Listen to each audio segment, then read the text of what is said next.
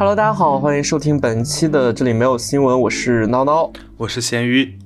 嗯，又到了一周一次的分享时间。呃，本周可能分享的有点寡淡啊，因为确实我们没看到什么样的好新闻，所以如果像听众朋友看到的话，欢迎您在评论区与我们分享补充。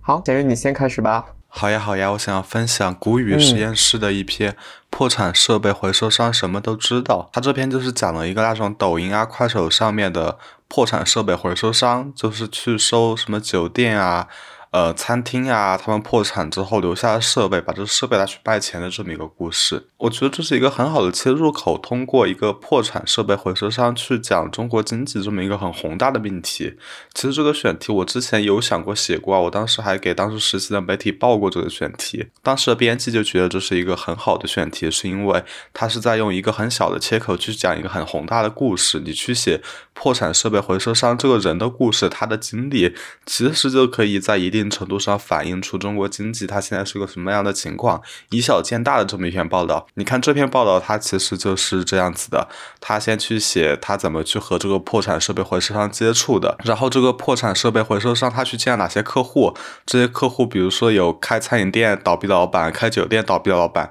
这些人有什么故事？比如说其中有一个我印象很深刻的人，就是他是一个之前在大厂里边上班的，然后筹了五十万块钱出来和朋友一起开一家餐饮店。但是开倒闭了，而且他开的是最没有技术含量的烤肉店，这玩意儿也没有什么能卖得上价钱的设备，最后只给他估了个四千块还六千块的设备钱，然后娜姐嘛一听就眼泪流下来了。这种案例其实就很能让人印象深刻，但你从他的讲述里边，你确实能够感觉到中国的经济它是有一些问题的。就这些破产设备回收商们，他们就像经济的入殓师一样嘛，就经济越不好，反而他们的生意越好。然后这篇文章的结构最后又绕到我们特稿很熟悉的主题去写这个回收商他本身的故事，以及回收商父亲的故事，试图从这个回收商这个人和他父亲两代人里边再去写写中国经济在其中经历了什么样的变革。我觉得它是一篇很标准的。你用一个特稿的视角，你用一个小切口去讲一个很宏大的命题。嗯，我不知道你看完有什么感受啊，乐乐。嗯，我看完的话，其实想起来，二一年的时候有一个自媒体公众号叫“跳海实验室”，他当时就写过一篇，但他写的内容是，呃，去回收那些软装，像这些剧本杀了，然后桌游馆了，破产之后的话，有老板会去收嘛，所以在那个上边你总能见到一些奇奇怪怪的东西。所以我觉得这一篇的话，当时看到之后，哎，下意识就先想到了跳海的那一篇，但我觉得它更好的一点的话，就在于说它是新。新闻的视角，而新闻的话就立足在公共性或者说我们需要关注的议题上。它的这个议题也确实是大家都很关心的问题嘛，就中国经济能不能行？对对，但我觉得它也有一个问题在，就是你用这种很小的切口，用几个人的口述来讲中国经济这么一个宏大、一个数据支撑的宏大命题的时候，对它很难准确的。我之前做这个选题没有做下去的原因，就是我去找了一个收厨房设备的回收商聊了之后，我会发现这些倒闭的餐饮店，它很难直接归因到经济环境不行上。对对，它的原因可能就是合伙人没有开过餐饮店，或者他选址有问题，或者他们的口味不行。但和经济中间的这个因果链条还是没法直接建立起来。你像这篇其实也有这样的问题。你看作者他是他不断的在论述中国经济这样的宏大的叙事里边和这些破产回收商的个人故事里边穿插，大家能能讲他们两个之间有直接的因果关系吗？可能也很难讲。对，而且产业之间的话，它本身就是有周期性的嘛，所以你起产业是在上行的时候，他们肯定生意会差一点，但是产业到下行的时候，他们的这个生意就说不定会好很多。所以可能这个过程中的话，也是存在的一定的问题吧。嗯，所以你还是要把它更多当成一个文学作品来看，而不是把它当成一个像是什么财经报道一样可以辅助你决策的一个正经的新闻来看。对对对对对，毕竟它里边其实像一些很官方的或者说是很严谨的数据还是比较少的，更多的还是这个受访者的口述跟故事。对，就我注意到有一个点是，这篇稿子的编辑是我们在第一期节目里面分享过的那位打工报道的作者张瑞老师。其实我看这篇会感觉这篇的结构和那篇打工报道其实是蛮相近的，都是你去找一个宏大命题下面一个具体的人，先去写怎么和人接触的，再去写这个人物他接触的人发生故事，再去写人物本身，然后把时代和这个人结合起来来写。我不知道是不是张瑞老师的套路啊，反正这两两篇稿子给我一种相似的感觉。好，我觉得这是特稿的套路吧。特稿不就是讲故事嘛，然后也是按照这样的思路来写。反而咱们说的，你说像财新那种硬核的报道的话，或者深度的数据报道的话，它是一个很严谨的思路。也人家的故事只是一个点缀，更多还是要从这个故事能反映出来数据，或者说呃这个背后的一些问题。是，它就是两种取向。财系那种，它当然它可以更加的辅助你来做决策，但同时它就不好读。像这种，它很好读，但你几乎不可能通过这些古语的报道来做出什么样的决策。对对对，行，那我们这一篇的话就到这儿。嗯，好呀好呀，你要分享一篇炒作稿。对我今天给大家分享的是这个每日人物的稿子，名字叫做《清北争抢的鹅腿阿姨陷入流量漩涡》。之所以分享这篇的话，不是写的有多好，也不是想说这个稿子写的有什么问题，而是想觉得这件事情挺无聊、挺没有意思的。然后，甚至咱们现在花时间在这讨论这件事儿，我觉得也是一种浪费口舌的无聊之争。因为首先，这个鹅腿阿姨走红的这件事儿。其实他并不是说他卖鹅腿的这个行为而走红，而就像标题里边所说的“清北争抢”，是因为他在这个清北人卖鹅腿之后被这个学校之间的大学生给争抢，所以说他才能走红。那你说，假设说是一个职高的学生啊，当然我们不是学历歧视啊，就是你说如果是个职高的学生的话，那还会有这样的流量吗？还会有这样的关注吗？显然就不会啊，就本身是因为清北人的这些人，他们就是有这些名校的光环，然后大家天然的会有这种仰视。然后二的话就是，我觉得这个事儿本身也挺无聊的，它本质上就是一个换汤不换药的换皮的行为。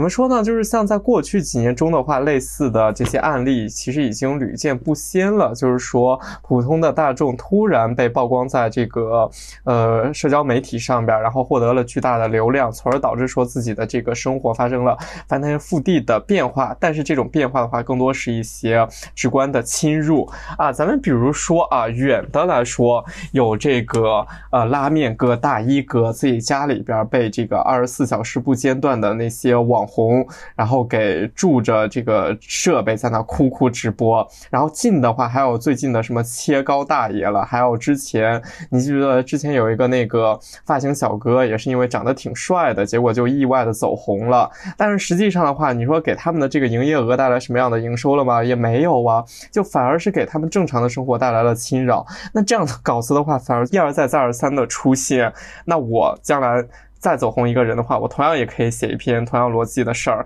把这个事儿就很无聊。我觉得说，我不知道我们报道这件事儿的话，我们是想讨论什么样的东西，它背后的公共性是在哪儿，然后这个话题是什么？就像之前刷朋友圈的时候，看到熊阿姨呃发文说这件事儿挺无聊的，就是实际上的话是清北人的这些学生们一种很明显的名校的宣传跟一种自我的膨胀。而且我觉得很难不从这件事儿中的话联想到另外的一些事儿，就是像去年疫情封控的时候啊，你说这些学生们被困在学校的时候，他们想的争取自己的权利，不是咱们想的正常的那个样子，而是说，比如我今天饭菜吃的不好了，OK，我哭一哭，我闹一闹，然后学校给我加一个鸡腿，然后我今天住的不好了，我哭一哭，闹一闹，OK，学校的话给我换一个单人间，但是。你说就停留到此为止了？我觉得跟这件事中的学生也是一模一样的。各个高校突破了什么卡脖子的烤烤鹅腿技术之后，各个学生都是拿去当这个事儿当卖点的，去炫耀自家的这个学校到底有多好的。没有人关心说真正处在流量漩涡中的阿姨或者这些人，他们到底是一个什么样的状态？所有的人都是蹭这个硬 蹭这个流量嘛。所以我就觉得整个事儿。挺荒诞的，也挺没意思的。我甚至浪费口舌说这个事儿的话，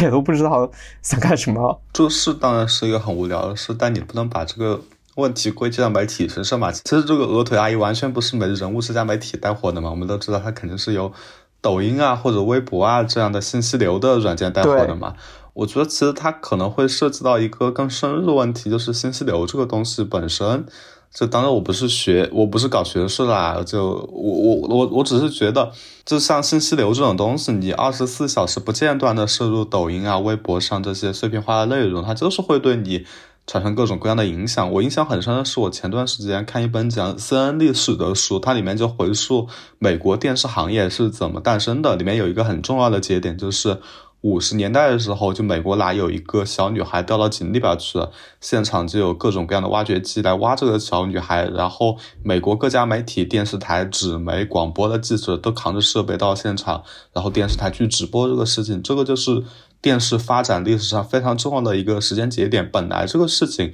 它可能没有那么大的影响力，但通过电视一直播，它刚好给提供了一个二十四小时不间断的热点，让你去关注这个事情。你其实可以从这个事情上可以看到，包括我们现在很多事情的前身吧。就像后面 CNN 它不是搞了二十二十四小时的新闻台嘛，它第一个。搞一个二十四小时的信息流这么一个东西，他就会把之前一些可能不重要的东西，之前一个电视台我只播几个小时的新闻，我就只放一一部分内容，但他为了播二十四小时新闻，我就是要找各种各样的内容。到了现在，抖音它更加的分散，它更加的有推荐算法来捕捉你的吸引力，那么它就需要更多的这样的事件来分配流量。你想想现在。不涉及敏感，同时又能引起大家的讨论，还有什么事情呢？那想来想去，就只有鹅腿阿姨这种莫名其妙的、毫无意思的事情了呀。也也有像什么大衣哥被围堵啊这种。你一听就觉得这个事情挺离谱的，但同时它也不涉及任何敏感的地方。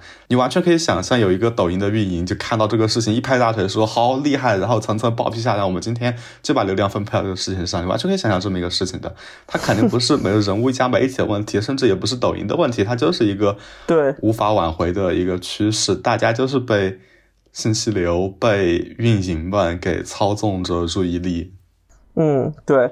嗯，而且说实话，你说这几千年、几万年以来的话，大家的这个兴趣了、关注点其实并没有发生本质的变化，可能就是媒体的形式发生了变化。正如你说的嘛，在这个广播电视时代，那可能是 CNN 搞二十四小时直播，然后到现在媒体形式变了之后的话，咱们是短视频、网络直播。但实际上的话，播的这些内容，还有就是说，媒体想，呃，不是媒体，就是这个平台想让人关注的这个点的话，其实它并没有发生重大的改变，还是那一套的东西。那当然的话，鹅腿阿姨的走红也不完全是抖音的这个一家这这影响整个互联网吧？你说微博上也经常去刷屏，搞了很多的热搜，但 就让人看不懂，因为这个事儿。它上热搜的背后的话，更多是一种戏谑的、调侃式的那种态度，更多的是大家关注的不是鹅腿阿姨的本身，而是各个高校之间的战争，什么清华北大之间的撕逼、喜闻乐见的这种事儿，什么人大自己研发了烤鹅腿的这个技术，什么其他的学校也在纷纷的跟进，我就觉得，哎，模糊了重点吧，挺没意思的。但现在也没有什么重点能讨论的了呀。对，所以也不能怪媒体老师嘛。你说他去报道这件事情，那只能说明是，哎，没有办法去报道其他的事儿的时候，然后只能去写这种。对，就是先是抖音啊、微博啊这些互联网平台把这个事情推火了之后，没人物他也要来抢这一口流量饭，他也要靠鹅腿阿姨这个事情来让他这篇阅读量高一点，好让他的广告卖得出价格。然后我们也要来。嗯，谈论一下这个东西，就像人体蜈蚣一样，互相搅屎。哎呀，不要说那么恶心了。好了，好了，好，那这篇就到此为止了。我们这周就分享到这里吧。好，如果大家对我们的分享有什么样的意见，或者你有更好的分享的话，欢迎在评论区与我们留言。好，我们下周再见。嗯，拜拜。